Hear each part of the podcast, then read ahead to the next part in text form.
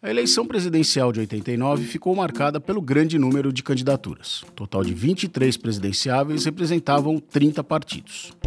Desgastados pela associação com a ditadura militar, com a luta armada, com o governo Sarney ou mesmo com as duras negociações da Constituinte, nomes como os de Aureliano Chaves, Ulisses Guimarães, Paulo Maluf, Mário Covas e Leonel Brizola caem ainda no primeiro turno. No segundo, um caçador de Marajás conseguiu derrotar um torneiro mecânico. O caçador prometia deixar a direita indignada e a esquerda perplexa, e conseguiu ambos. Esse é o sexto episódio do Petecanos e a gente vai te contar essa história.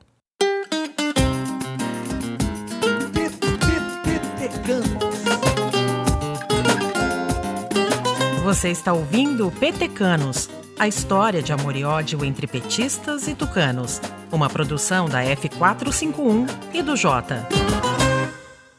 Se você ainda não ouviu os cinco episódios anteriores, recomendamos que escute nesta mesma plataforma de streaming.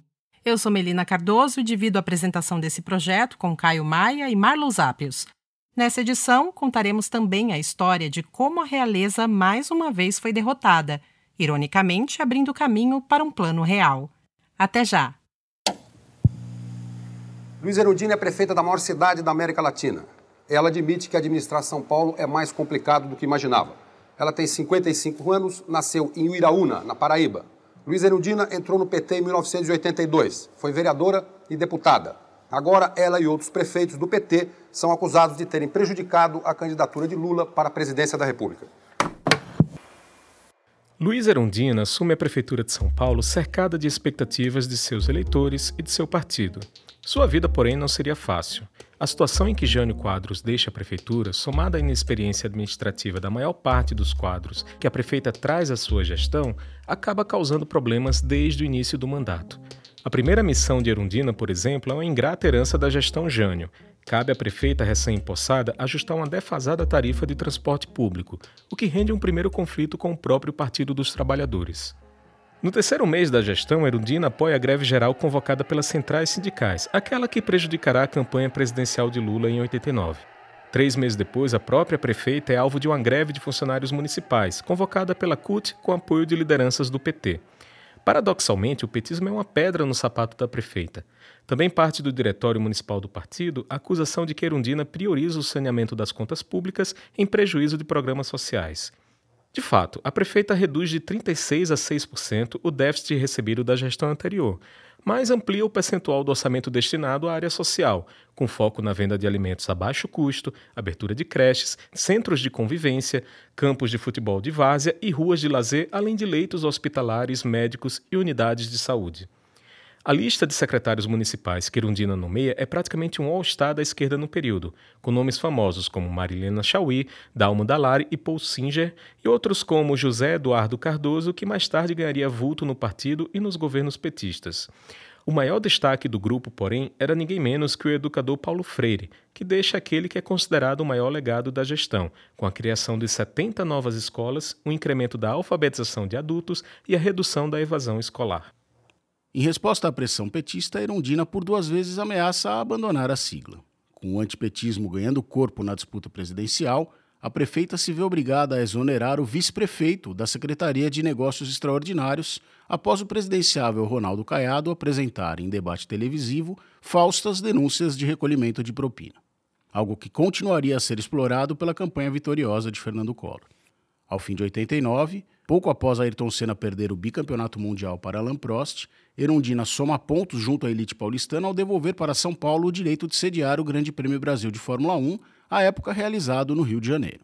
A prefeita de São Paulo consegue ainda uma projeção nacional ao liderar uma frente de prefeitos de capitais, mas peca na comunicação, tanto por não conseguir dar publicidade a feitos da gestão, como por ter gastos publicitários corriqueiramente questionados pelo Tribunal de Contas, o que deixa a prefeita na mira de processos de impeachment. A grande conquista, no entanto, vem mesmo no setor de transportes, onde municipaliza o serviço, eleva a frota de ônibus, subsidia tarifas e cria 17 linhas especiais, além de faixas exclusivas em 18 avenidas. Ao fim da gestão, contrariando bandeiras históricas do PT, a prefeita já se opõe às greves do setor. A ex-vereadora Tereza Lajolo falou ao petecanos dos esforços daquele trabalho. Eu acho que essa situação, por exemplo, ensinar povo no bairro a fazer controle de transporte, nós ensinamos. É, pedir as ordens de serviço e operação dos ônibus e fazia o pessoal ficar nos pontos de ônibus, vendo se aquele ônibus das quatro e meia passou, se o ônibus não sei o que, o outro via se chegou. Lula aproveita o período em que o Congresso se dedica a uma nova Constituição para uma forte oposição ao governo Sarney, mas não é o único a calcular que um bom distanciamento da gestão da hiperinflação renderia frutos eleitorais.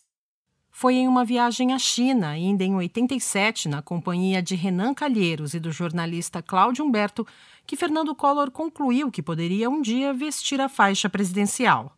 Curiosamente, a primeira articulação para encaixar o então governador de Alagoas na corrida presidencial visa uma vaga como vice de Mário Covas, proposta que o futuro tucano não aceita. Na sequência, Collor tenta disputar com Ulisses Guimarães a candidatura pelo PMDB, mas as duras críticas que faz ao presidente José Sarney o forçam a deixar o partido. Quando, em 15 de março de 1990, recebe de Sarney a faixa presidencial, Collor estava no Nanico PRN, sigla fundada pelo próprio presidente em substituição ao Partido da Juventude, uma legenda inexpressiva eleitoralmente. A vaga de vice chega a ser oferecida ao senador Fernando Henrique Cardoso, que declina do convite. A missão de completar a chapa presidencial cabe, portanto, a Itamar Franco, um senador mineiro eleito pelo PMDB que se encontrava no PL antes de migrar ao PRN.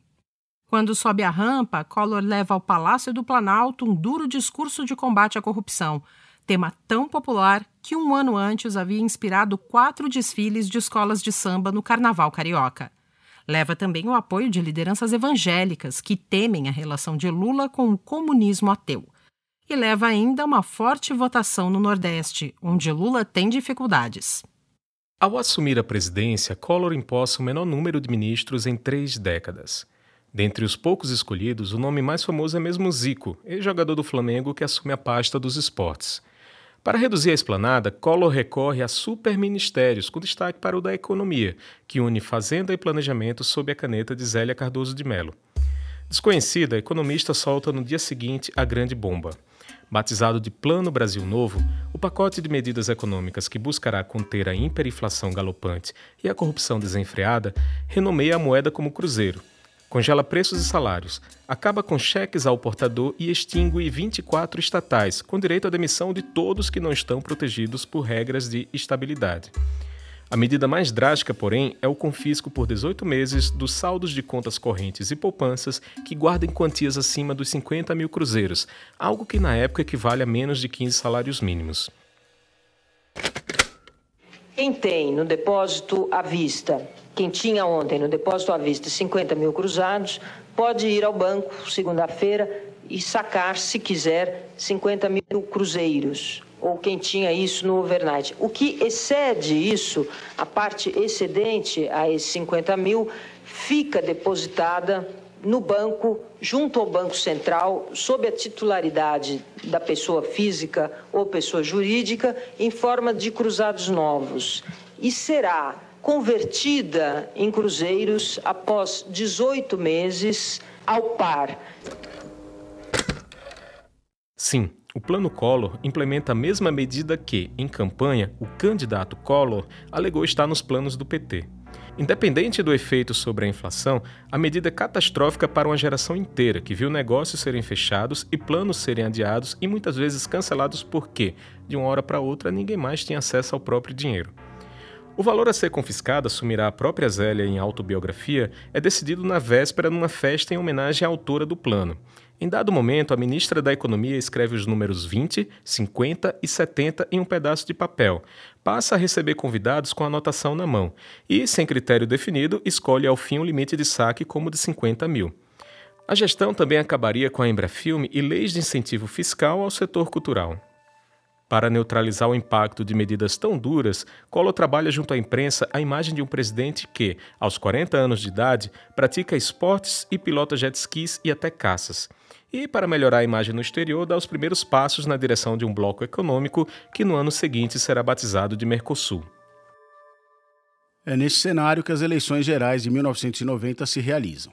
Pelo terceiro ano consecutivo, o brasileiro é convocado a votar, desta vez para escolher governadores, senadores, deputados federais e estaduais. Mesmo com o plano Collor dando fortes sinais de fracasso, o presidente consegue celebrar a vitória de 15 governadores aliados, mas perde em seu estado natal, onde o candidato colorido era Renan Calheiros, que acabara de deixar o PSDB para se filiar ao PRN. A oposição elege 12 governadores, incluindo Leonel Brizola no Rio de Janeiro. No Senado, o situacionista PFL e o oposicionista PMDB conquistam mais da metade das 31 vagas em disputa.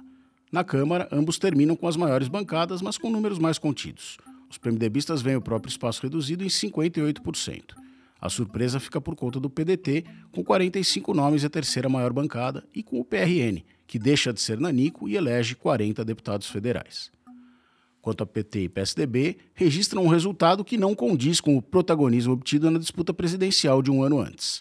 Lula havia iniciado a temporada cumprindo a promessa de enfrentar o governo Collor com o governo paralelo, que fiscalizaria o mandatário da vez com ministros alternativos.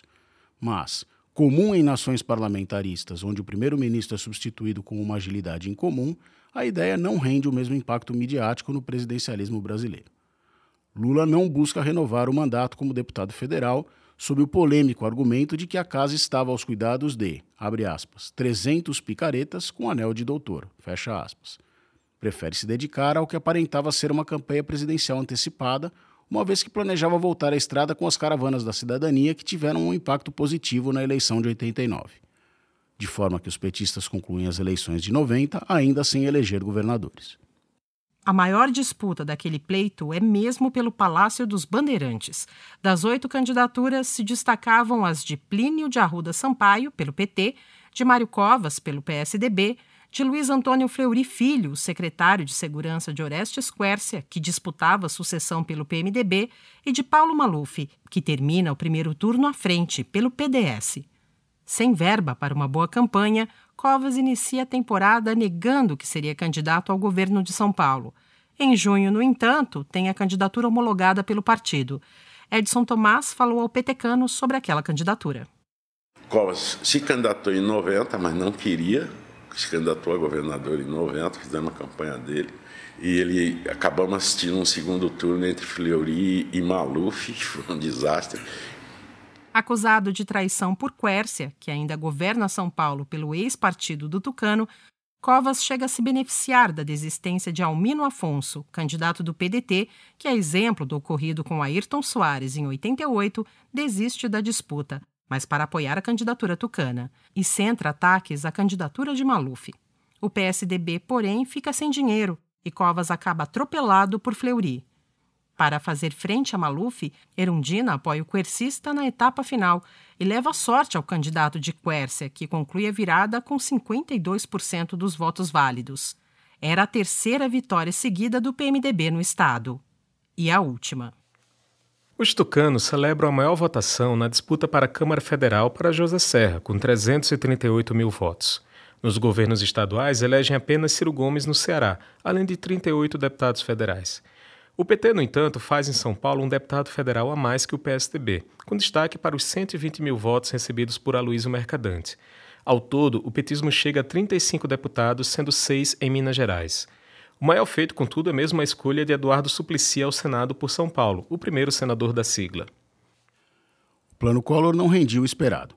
Em maio de 90, a aprovação do presidente, que já sofrera um baque com o anúncio do confisco, já havia caído a metade da medida na eleição. Em junho, a inflação, que parecia contida, volta a subir. Ainda naquele ano, falta crédito no mercado e o desemprego atinge em peso a indústria. Para completar, o Congresso, que chega a aprovar as medidas iniciais, logo começa a reclamar da pouca distribuição de cargos aos parlamentares.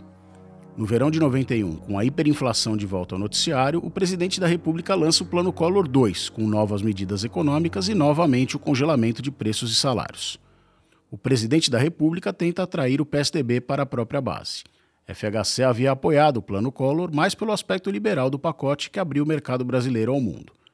Mas o senador Mário Covas é o principal opositor da proposta trazida por FHC. Assim, o sociólogo abre mão até mesmo de uma vaga como ministro das Relações Exteriores. Aos poucos, denúncias de corrupção passam a ocupar o noticiário contra o governo que foi eleito para caçar Marajás. Com a economia em frangalhos, a gestão Collor tenta reagir com novas medidas de abertura de mercado, com a criação do Mercosul em maio de 91 e com a substituição de Zélia por Marcílio Marques Moreira no comando da Fazenda. Collor ainda conseguiria se aproximar de Brizola para negociar uma política de cooperação entre Brasília e o Rio de Janeiro. Mas a crise político-econômica persiste mesmo sem esforços da oposição.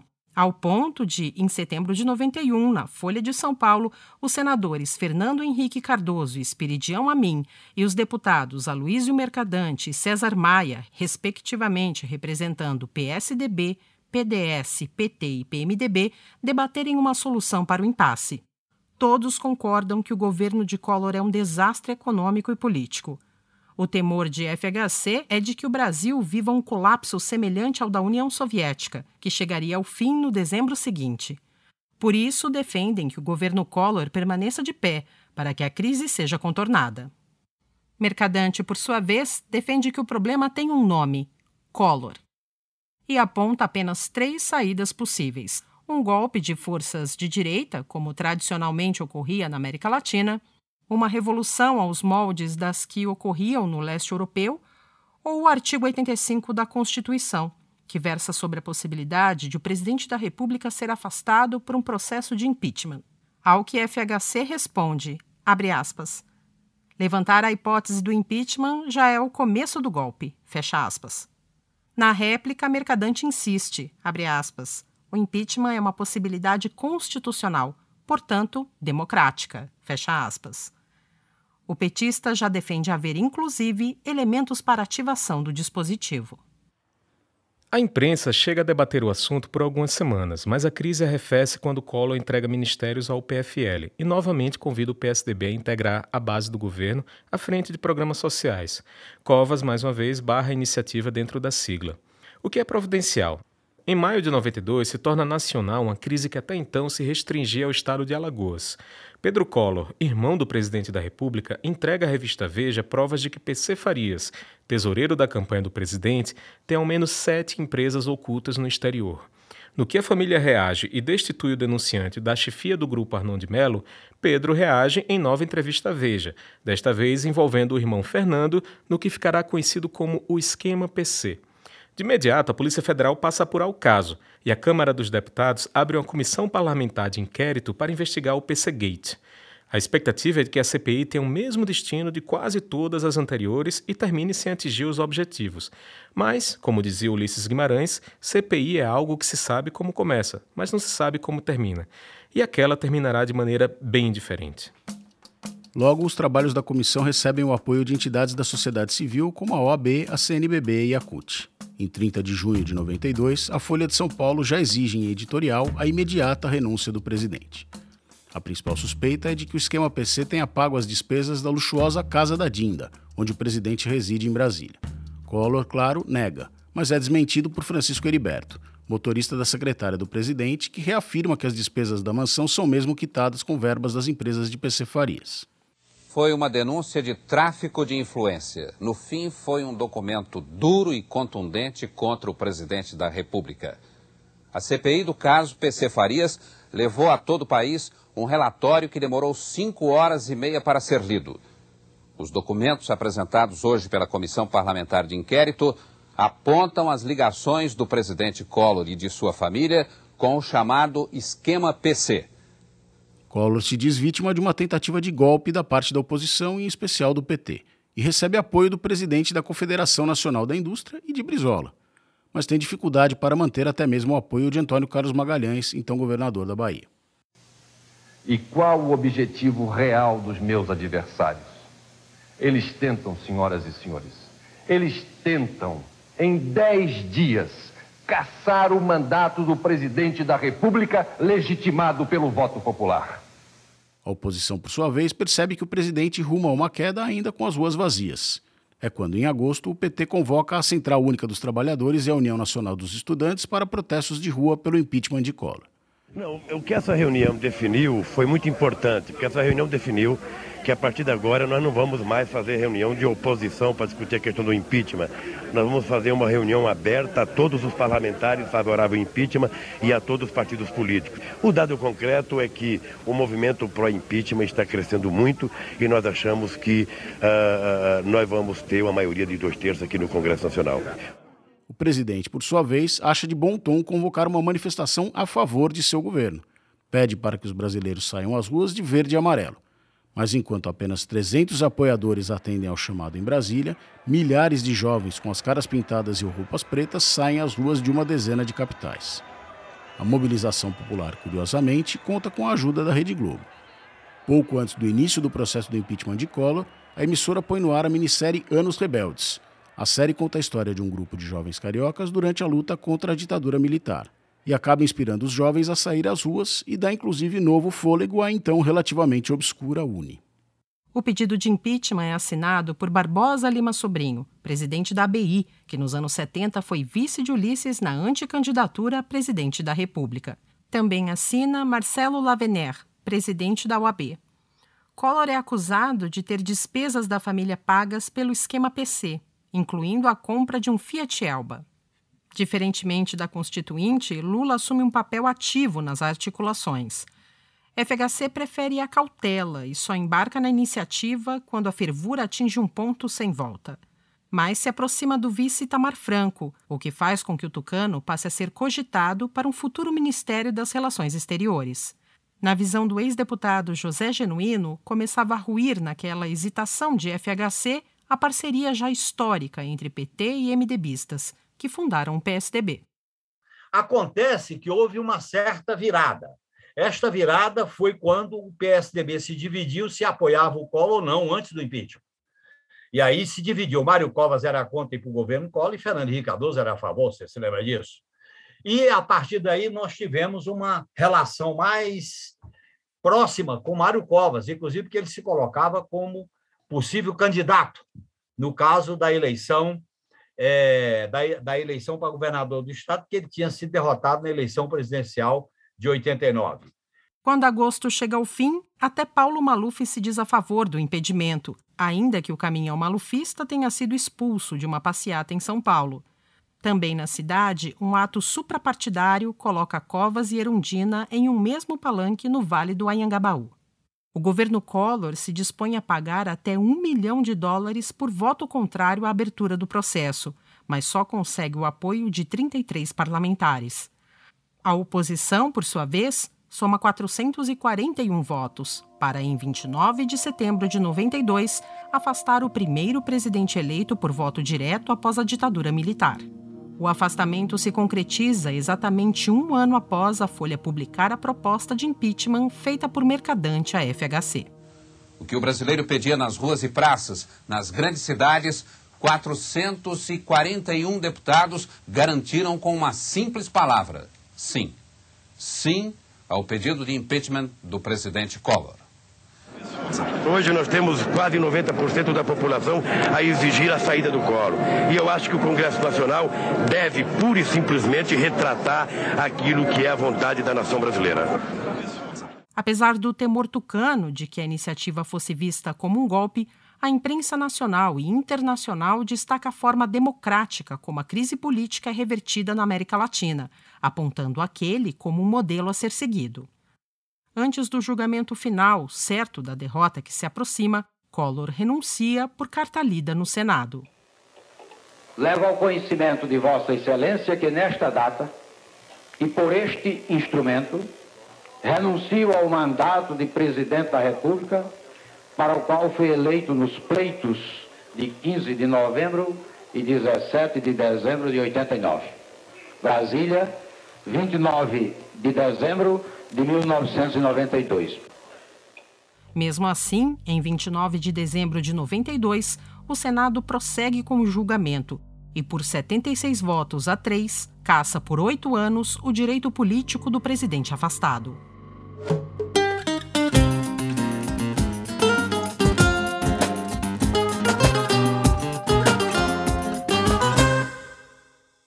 O impeachment de Collor avança com as eleições municipais de 92 nas ruas. O afastamento do presidente, inclusive, se dá cinco dias antes de o brasileiro voltar às urnas para escolher prefeitos e vereadores. Era inclusive a primeira vez que seriam realizadas disputas com segundo turno nos maiores municípios. Ao fim, o PMDB, que permaneceu firme na oposição a Collor, conquista mais de 1.600 prefeitos. O PFL, que aderiu ao governo, vê o total de prefeituras cair a menos de mil.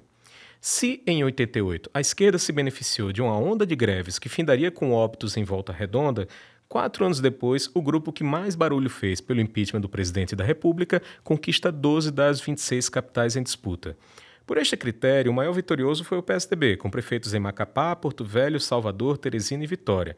Mas o PT leva quatro orçamentos mais robustos, incluindo Belo Horizonte, Porto Alegre e Goiânia, onde o vice era do PSDB. O maior dos orçamentos era mesmo o da cidade de São Paulo, mas nenhum figurão tucano se interessa pela disputa.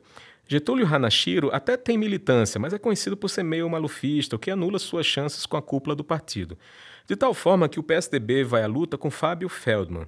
Quase desconhecido do público, não ligado a questões ambientais e sem qualquer estrutura, o candidato soma apenas 6% dos votos. Quanto ao PT, vai ao segundo turno com Suplicy, mas perde para Maluf por 58 a 42% dos votos válidos. Ao todo, o PT faz 53 prefeituras. Quanto ao PSDB, entra na disputa com 134, dos quais apenas 18 tinham sido eleitos pelo partido em 88, e obtém um crescimento impressionante, com um total de 293 prefeituras e mais de 3 mil vereadores. Mas o PT já estava de olho no Palácio do Planalto, uma vez que Lula liderava pesquisas de uma corrida presidencial que só ocorreria oficialmente dali a dois anos. Covas e FHC enxergam na gestão que nascia a possibilidade de se formar um governo de união nacional, tese que finda prevalecendo com o afastamento de Collor. Assim, quase todos os partidos que se empenham pelo impeachment se somam à base do governo ainda interino de Itamar Franco. Como esperado, o FHC torna-se chanceler. Com o tucano no Itamaraty, Covas torna-se líder do PSDB no Senado e atua para que Itamar tenha votos suficientes para governar o país. O PT, no entanto, se isola mais uma vez na minoria. Com Lula na liderança da corrida presidencial, o partido calcula que, a exemplo do ocorrido nas disputas anteriores, o governo naufragaria e as urnas premiariam um nome de oposição. E apesar da força obtida pelo PDT de Brizola dois anos antes, ninguém na oposição possuía mais popularidade do que Lula. Erundina, que em São Paulo lida com uma forte resistência do próprio petismo, ruma em direção oposta. No início de 93, ignora a orientação contrária do PT e aceita uma secretaria no governo Itamar. O ex-senador José Aníbal falou ao petecanos daquele gesto. Eu até brincava, o Lula já está com a faixa de presidente. E o PT tinha optado por não participar do governo, né, senador? E expulsou a Erundina. O, o afastou, não sei se expulsou ou afastou, e a Erundina fez um gesto importantíssimo. Né? Entrar no governo, ela era uma figura forte, respeitada e tal. Fez um bom governo, Itamar, um bom presidente. Erundina não ficaria três meses no cargo. Mesmo assim, o Diretório Nacional do Partido suspende por um ano os direitos e deveres partidários da petista, crise que só seria revertida com uma intervenção pessoal de Lula. Em retribuição, Erundina assume papel ativo na pré-campanha presidencial. Antes, contudo, é preciso pacificar uma questão deixada em aberto pelo processo de impeachment. Enquanto o movimento Caras Pintadas lotava ruas com fora Collor, o mundo político voltou a observar que uma crise daquela magnitude seria contornada com menos drama em um modelo parlamentarista de governo, e a emenda de número 2 antecipa a abril de 93 um plebiscito que estava programado para acontecer no 7 de setembro seguinte. Nas urnas, os brasileiros decidirão se querem viver em uma república ou em uma monarquia, e se o sistema de governo seria presidencialista ou parlamentarista. A segunda questão voltava ao debate pela terceira vez em 30 anos em 63, uma maioria de 77% dos brasileiros concordou em referendo que o Brasil deveria voltar a ser presidencialista, o que devolvia João Goulart os poderes presidenciais subtraídos após a renúncia de Jânio Quadros. Na Constituinte, a virada de mesa do Centrão converte em presidencialista uma Constituição toda preparada para o parlamentarismo. E pouco esforço foi feito pelas principais lideranças para contornar a situação, uma vez que uma boa parcela delas acreditava ter reais chances de vencer a eleição de 89. Em 93, essa esperança estava restrita a Lula, que já via nas pesquisas eleitorais a possibilidade de vencer em primeiro turno, mas também ao ex-governador de São Paulo, Orestes Quércia, que ainda comandava o PMDB em boa parte do Brasil. Ambos abraçavam com força a campanha do presidencialismo. Mas o susto inicial vem mesmo da campanha monarquista. Pesquisas apontam que 22% da população está disposta a votar no movimento que tenta devolver o poder à família imperial. Em resposta, os defensores da República formam a Frente Presidencialista, que une PT, PDT, PFL, PMDB e PTB. Numa terceira via, o PSDB sozinho monta a frente parlamentarista, com Mário Covas liderando a iniciativa. Usava, para tanto, a memória de Ulisses Guimarães, morto no ano anterior em um acidente aéreo. Sabe, não consigo pensar em Ulisses uma pessoa que se foi. Nem mesmo com tristeza. As suas ideias e, sobretudo, os seus exemplos sempre foram tão fortes e tão marcantes que se mantêm absolutamente vivos. E Ulisses foi, durante toda a sua vida, o exemplo bom do político sério. Nas suas atitudes, no seu comportamento, uma enorme semelhança com a própria filosofia parlamentarista.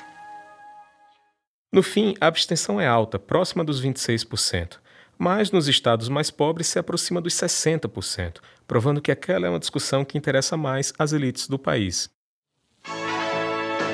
Vamos relembrar agora algumas diferenças entre a monarquia e a república. Início do regime: monarquia, aclamação popular. República, golpe militar. Menor salário. Monarquia, o equivalente a 22 gramas de ouro. República, nosso vergonhoso salário mínimo, que não vale sequer 5 gramas de ouro. Número de constituições. Monarquia, uma. República, seis. Palavra de príncipe. A monarquia é a opção de apenas 13% da população sendo o melhor resultado obtido em São Paulo, onde 17% dos eleitores veem vantagem em devolver a coroa aos Orleans e Bragança. Em todo o país, a República é a opção de 87% dos brasileiros. A disputa entre presidencialismo e parlamentarismo, ou entre Lula e Covas, é um pouco mais apertada, mas só um pouco. A frente parlamentarista obtém 31% dos votos válidos, Confirmando o favoritismo, a frente presidencialista é escolhida por 69% dos que se manifestam nas urnas naquele 21 de abril. Edson Tomás falou ao Petecano sobre aquela disputa.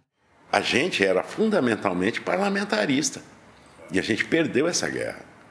No parlamentarismo, isso tudo que eu estou dizendo faria muito mais sentido. No Brasil, não há tradição partidária, né? Tanto é que a gente vê aí, as pessoas têm, era demarista, janista, getulista, muitos istas, mas personalizados. Partido no Brasil é muito difícil. No mesmo mês, Lula passa a viajar ao Brasil com as caravanas da cidadania. A intenção é apresentar a versão mais suave de si mesmo, tornando possível a ampliação do arco de alianças com siglas de centro. O objetivo maior é trazer o PSDB para completar uma chapa presidencial, algo que Aníbal explicou ao Petecanos. Havia a possibilidade do PSDB até indicar o vice do Lula, né? Isso. Até isso se contemplava. O Tássio era uma possibilidade, mas a situação ia se agravando, né? Mas logo o governo Itamar também passa a lidar com denúncias de corrupção. No caso do escândalo dos anões do orçamento, crise que ganha noticiário no final de 93. Mesmo integrando a base da gestão, Covas defende a queda de quem estivesse envolvido no esquema. Uma CPI recomenda a cassação de 18 parlamentares, dos quais seis finam cassados. Outros quatro renunciam a tempo e oito conseguem ser absolvidos. Numa distância saudável do Congresso, FHC usa o Itamaraty para reconstruir a imagem do Brasil no mundo. O diagnóstico é de que a gestão Collor fez lá fora uma espécie de propaganda enganosa do país, uma vez que não havia por aqui a infraestrutura anunciada. No esforço para criar os alicerces de um discurso mais próximo da realidade, o novo chanceler convida de industriários a Central Única dos Trabalhadores para que participem dos esforços da implantação do Mercosul. Mas é difícil convencer o mundo com a política econômica do governo Itamar limitada pela herança maldita do governo Collor. É quando a FHC passa a externar opiniões sobre o tema, chegando inclusive a pregar contra o lançamento de novos planos econômicos taxados por ele de frustrantes. Com a derrota de Covas no plebiscito e o favoritismo de Lula na corrida presidencial, o nome de FHC passa a ser cogitado para a candidatura presidencial pelo PSDB. O tucano é convidado a assumir o Ministério do Planejamento, mas um mês depois, o deputado federal Roberto Freire, que lidera o governo na Câmara, sugere que Itamar transfira FHC para o Ministério da Fazenda, a principal pasta da gestão, que já tivera até ali três ministros diferentes. Quando a FHC aceita a proposta, a inflação está na casa dos 30% ao mês. A repercussão é positiva na imprensa e até no FMI. Mas há quem entenda o movimento como um ajuste, de olho na eleição seguinte, algo que o Tucano negava. FHC não acredita que o problema da hiperinflação nasça da economia, mas da forma como o Estado brasileiro se encontra estruturado em resumo, o controle inflacionário precisa começar com privatizações e redução de gastos públicos, além de uma ampla reforma no próprio Estado. Mas as primeiras medidas também incluem a criação de um novo imposto, que promete ser provisório, sobre movimentação financeira, o IPMF. Os cortes de gastos, no entanto, se focam na área social, o que não costuma ser recomendado a quem pretende disputar o Planalto. Com o corte de três zeros, a moeda passa a se chamar Cruzeiro Real. Com a unificação dos mercados comercial e flutuante, FHC consegue que a cotação do dólar despenque.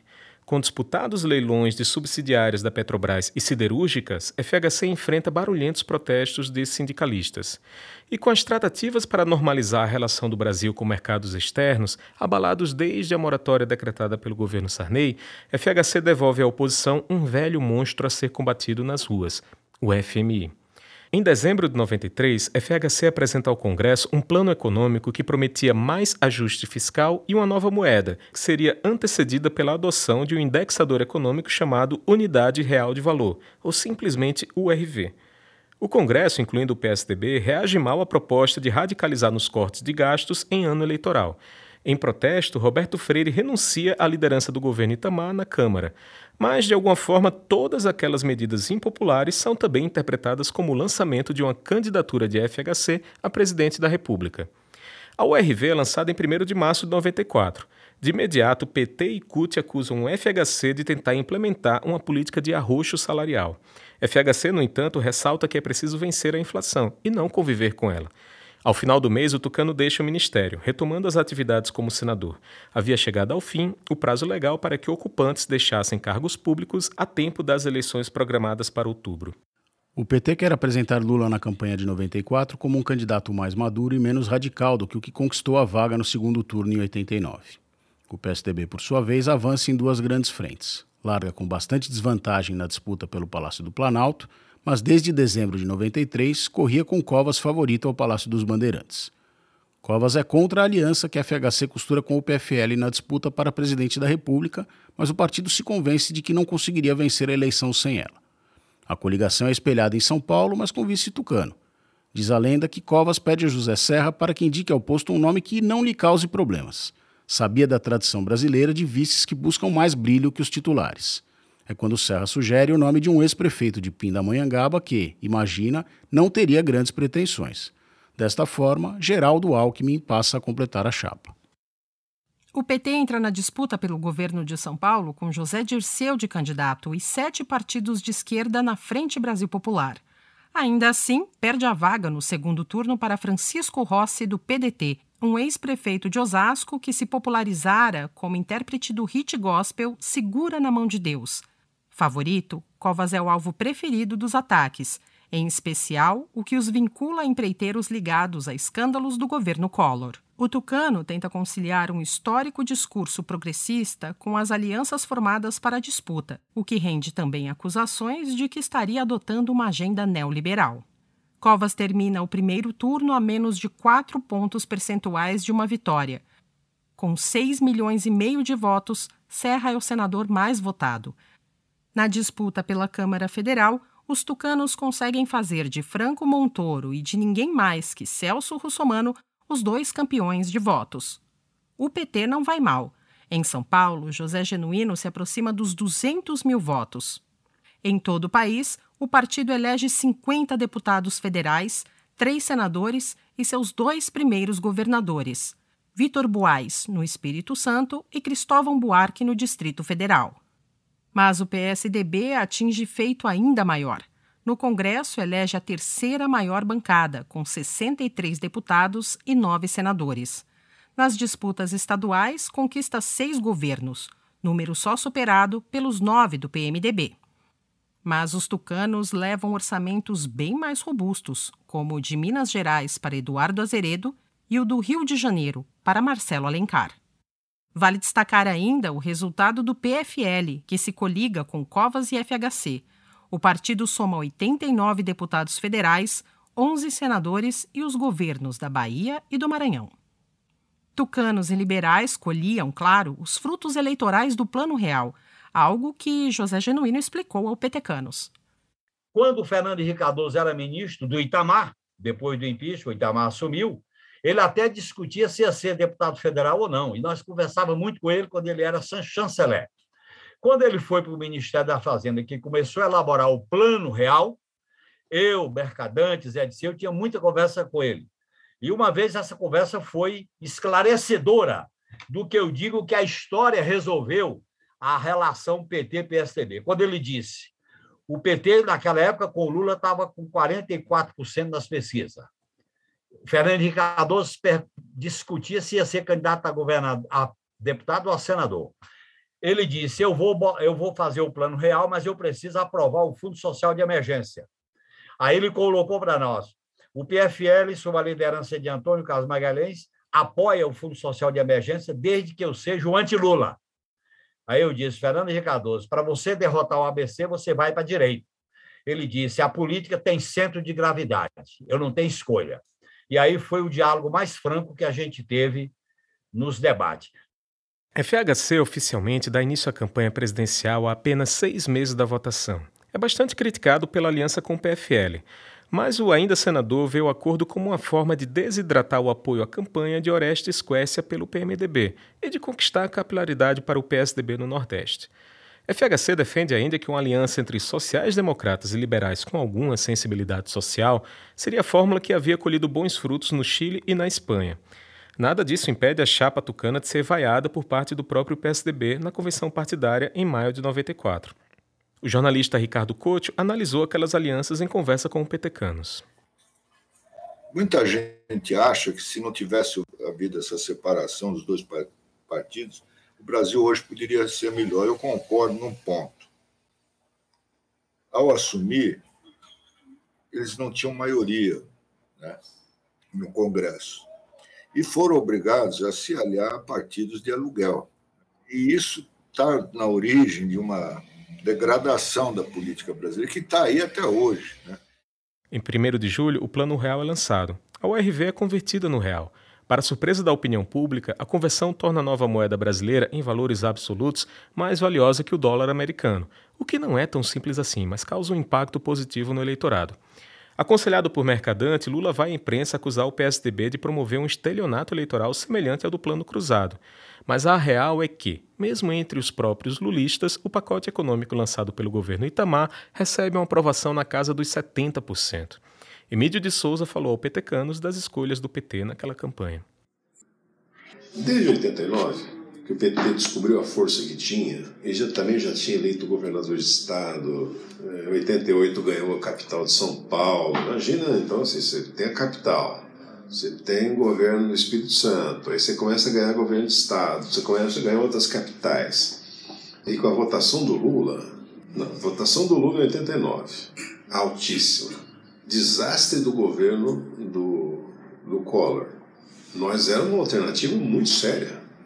Eles deram a volta e recriaram um ambiente propício à eleição do Fernando Henrique. Com apenas duas semanas de implantação, o Plano Real produz uma queda vertiginosa na inflação. Nas primeiras pesquisas após o lançamento, a vitória de Lula em primeiro turno já é descartada, com a disputa entre PT e PSDB no segundo turno quase garantida. Em paralelo, o FHC tenta tirar proveito da conquista do tetracampeonato mundial pela seleção brasileira de futebol, feito aguardado por 24 anos. Durante a campanha, denúncias atingem os vices das chapas de PT e PSDB, que são substituídos a tempo por Aloysio Mercadante e Marco Maciel, respectivamente. Mas causa estrago maior a queda de Rubens Recupero, sucessor de FHC na Fazenda, que se deixa gravar assumindo que amplifica os acertos do Plano Real enquanto oculta os erros. O TSE, no entanto, proíbe na propaganda eleitoral o uso do áudio vazado. E Ciro Gomes assume a pasta numa breve passagem que faria bastante barulho pelos posicionamentos mais contundentes do agora ministro. Eu estou me sentindo com o peso de uma grave responsabilidade, mas estou sentindo também muito entusiasmo, porque o plano real me parece ser, agora que eu tomei intimidade com a estágio em que ele está, a solução definitiva para a estabilização econômica do Brasil e a porta para a construção de um tempo em que os brasileiros que trabalham se sentirão dignificados pela força do seu salário. Quando o brasileiro vai às urnas votar, a inflação já havia caído a 1% ao mês e a FHC já se aproximava dos 60% das intenções de voto. No que a apuração se encerra, Lula tinha 17 milhões de votos, apenas 5 milhões e meio a mais do que o obtido cinco anos antes. Brizola vê a própria votação cair de 11 milhões para apenas 2 milhões. Quércia, que tanta força tinha no PMDB, não chega a 3 milhões. Estes dois, inclusive, ficam atrás de Enéas Carneiro, um candidato folclórico que servia de alívio cômico no horário eleitoral desde a eleição anterior. FHC, mesmo sob fortes críticas de adversários e de alas do PSDB, mesmo enfrentando duas crises políticas com aliados, soma 34,3 milhões ou 54% dos votos válidos. Estava eleito em primeiro turno.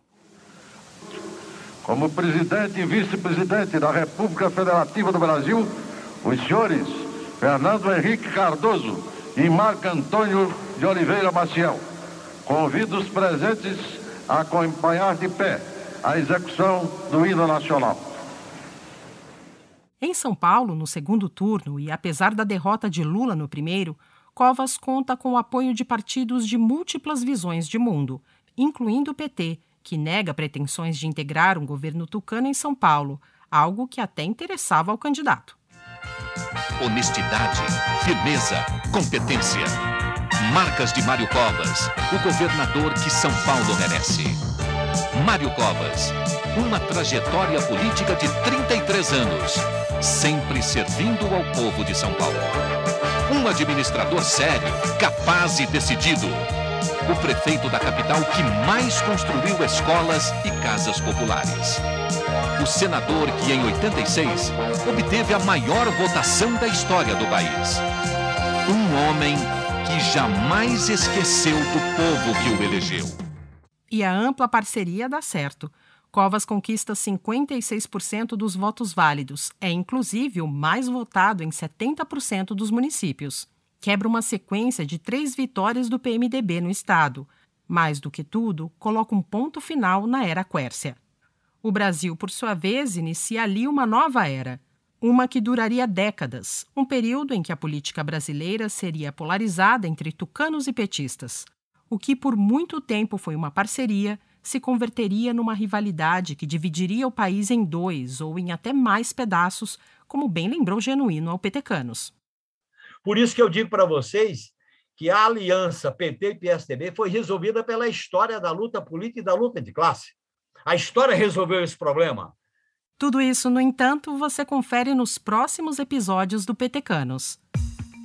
Petecanos é uma parceria da F451 com o J. A apresentação é feita por Caio Maia, Melina Cardoso e Marlos Appios. A pesquisa e o roteiro são de Marlos Appios, com participação especial de Caio Maia. Marcos Azambuja é o responsável pela edição, Carla Romero pela produção. Thaís Chaves também participou da pré-produção. Caio Maia também assina a direção e a produção executiva. Neste episódio, vocês ouviram áudios dos acervos do Roda Viva, TV Manchete, Jornal Nacional, TV Brasil, TV Senado, do SBT, da Frente Parlamentarista, do Palácio do Planalto e do Congresso Nacional. Petecanos agradece por fim a boa vontade de Tereza Lajolo, José Genuíno, José Aníbal, Edson Tomás, Ricardo Cocho e Emílio de Souza, que receberam a produção para entrevistas exclusivas. Nos próximos episódios, o Petecanos irá contar o que é estelionato eleitoral e o que não é, e o que é necessário para colocar a faixa presidencial em um ex-torneiro mecânico. Até breve!